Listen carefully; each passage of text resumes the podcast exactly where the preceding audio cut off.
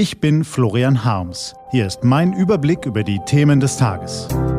T-Online Tagesanbruch. Was heute wichtig ist. Mittwoch, 4. April 2018.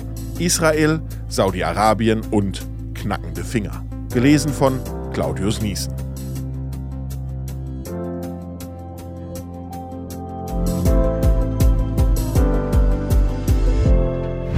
Was war? Neue Freunde.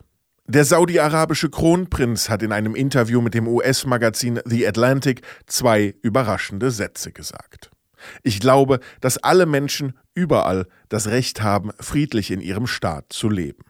Ich glaube, dass Palästinenser und Israelis das Recht auf ihr eigenes Land haben.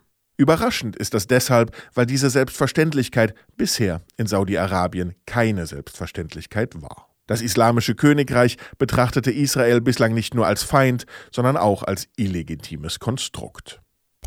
Gemeinsame Feinde. Hinter den Kulissen hat sich das Verhältnis zwischen Riad und Jerusalem zuletzt jedoch spürbar verbessert. Nicht, weil die ultraorthodoxen sunnitischen Herrscher in Riad plötzlich einen Anflug von Humanismus und Friedenswillen verspüren, sondern weil sie inzwischen einen noch ärgeren Feind haben. Den Iran. Kaum etwas fürchten die Saudis derzeit mehr, als dass die Mullahs das Kernland des Nahen Ostens vom Iran über den Irak und Syrien bis hin zum Libanon ebenso kontrollieren wie im Jemen den Zugang zum Roten Meer. Diese Angst verbindet sie mit den Israelis. Deshalb arbeiten die Geheimdienste beider Länder nun zusammen. Die treibende Kraft hinter dieser neuen Allianz ist der 32-jährige saudische Kronprinz. Manche sehen in ihm einen modernen Reformer, der verknöcherte Strukturen aufbricht, sein Land unabhängig vom Öl macht und Frauen das Autofahren erlaubt.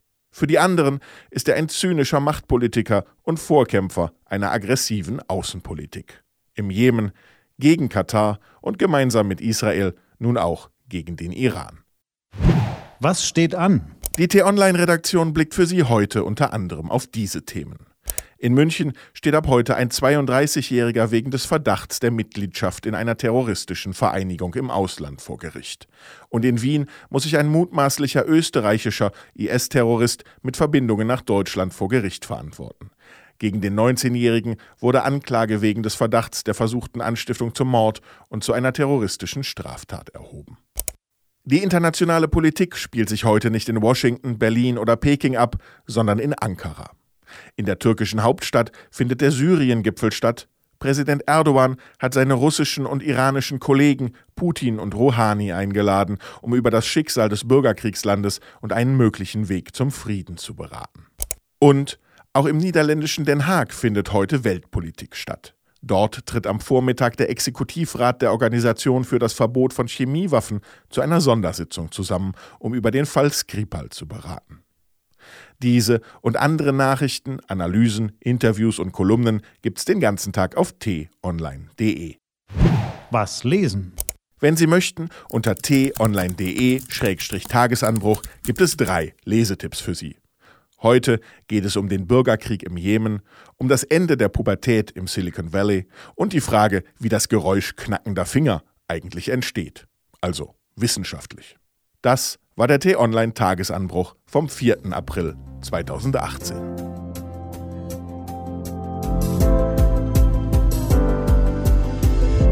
Ich wünsche Ihnen einen frohen Tag. Ihr Florian Harms.